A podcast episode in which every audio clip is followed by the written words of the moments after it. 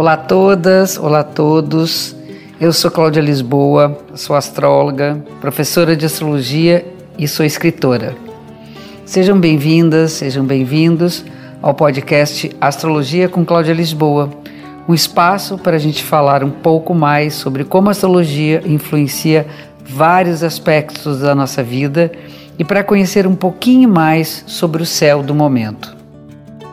Toda segunda-feira tem um programa novo no ar e para ouvir em primeira mão, assine ou comece a seguir o podcast na plataforma que você preferir.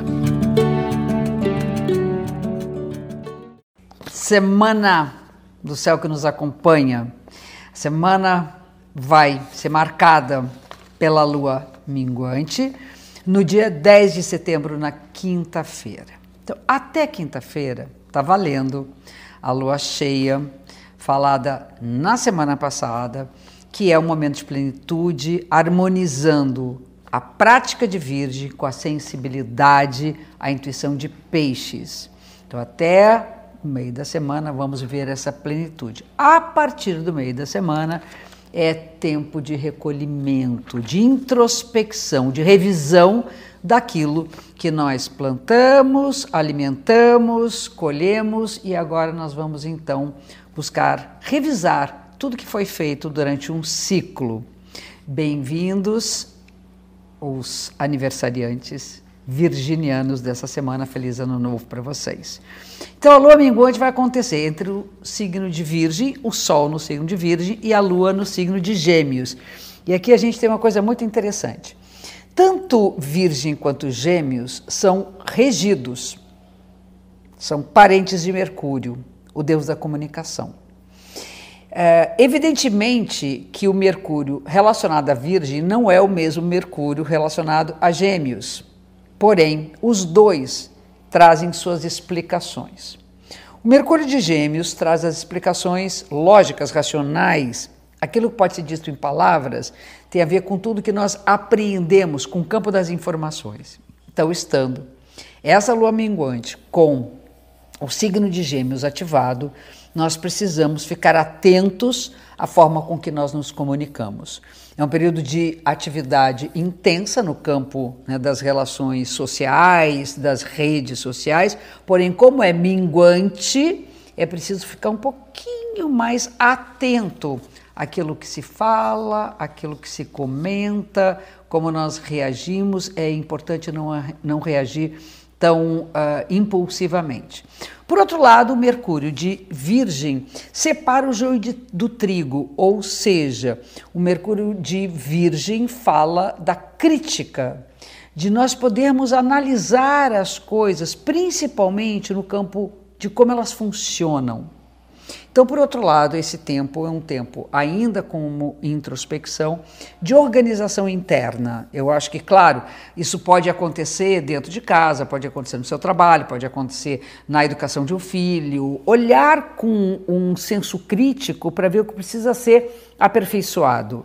Mas mais importante é esse senso crítico olhado para dentro por causa da lua minguante.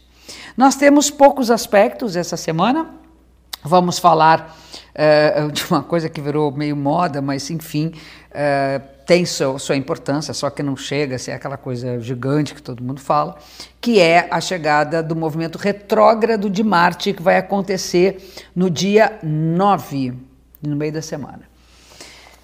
O movimento retrógrado significa que o planeta está andando, andando, de repente uh, parou e ele vai voltar para trás.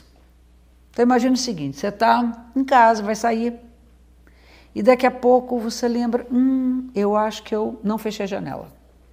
Então você para, volta, verifica essa tua dúvida. Provavelmente, se você não deixou a janela aberta, você vai lembrar que esqueceu de colocar na bolsa alguma coisa. Então, o voltar para trás, que é um movimento, um movimento aparente, não é um movimento uh, real, né? ele é aparente como nós os vimos, né? nós, vimos os, nós vemos os movimentos no céu uh, a partir da Terra, é, esse movimento aparente voltando para trás significa um momento de recolhimento, né? da gente dar uma paradinha para reflexão.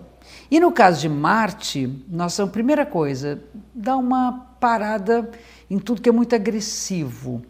A agressividade vai, vai pagar um preço muito grande, mais do que normalmente ela já é complicada, né? Então é importante que a gente domine a nossa agressividade, seja nas palavras, a gente está falando de Mercúrio, né? seja nas palavras, seja nas ações. Antes de bater com uma porta na cara de alguém, é, dá uma pensada, né? usa os gêmeos, né? que é o signo do pensamento, para frear esse impulso e ver por que, que você está com raiva. A busca pelas razões que nos levam aos nossos ressentimentos e assim ações reativas também são importantes serem revisadas durante esse ciclo. E ele fica aí um tempo, semana que vem, enfim, até ele ficar direto novamente. Temos aí no meio da semana um aspecto favorável de Sol com Júpiter e um aspecto tenso de Sol com Netuno. E aí, isso aqui é muito legal, porque os dois planetas, tanto Júpiter quanto Netuno, eles estão associados ao signo de Peixes, que é o signo da imaginação, da sensibilidade, da idealização das coisas, da busca de um ideal, de chegar mais perto daquilo que a gente sonha. Ao passo que Júpiter também rege Sagitário, que é uma flecha que você aponta para o alto, por isso tem a ver com as nossas buscas. Eu acho que é importante assim acreditar que a gente vai encontrar algo, ainda que a gente não saiba o que é. Leva isso para a sua semana. Vamos buscar. Não sei bem o que, que é. Use um pouco da intuição. Não fuja das suas buscas. Acredite nelas. Mas faça um trabalho objetivo. Não acho que isso é um milagre que vai acontecer de uma hora para outra, cair do céu o seu caminho e encontrar o que, que você está buscando. Né? Então, busque aquilo que você acredita, mas esforce-se para isso. E aí nós temos, ao contrário do Marte, no dia 12, o Júpiter das buscas entre movimento direto. Ele estava retrógrado e agora nós vamos sentir, é na passagem que a gente sente, naqueles dez dias, cinco dias após a virada, nós vamos sentir que nossas buscas vão ficar mais claras, que nós vamos começar a andar para frente. É tipo assim, você estava planejando ir para algum lugar, estava planejando desenvolver alguma coisa que você desejava muito e aquilo estava travado, você tinha que fazer revisões, enquanto você não solucionasse as coisas antigas, elas não andavam para frente. Agora elas vão caminhar e a gente vai poder ir mais longe.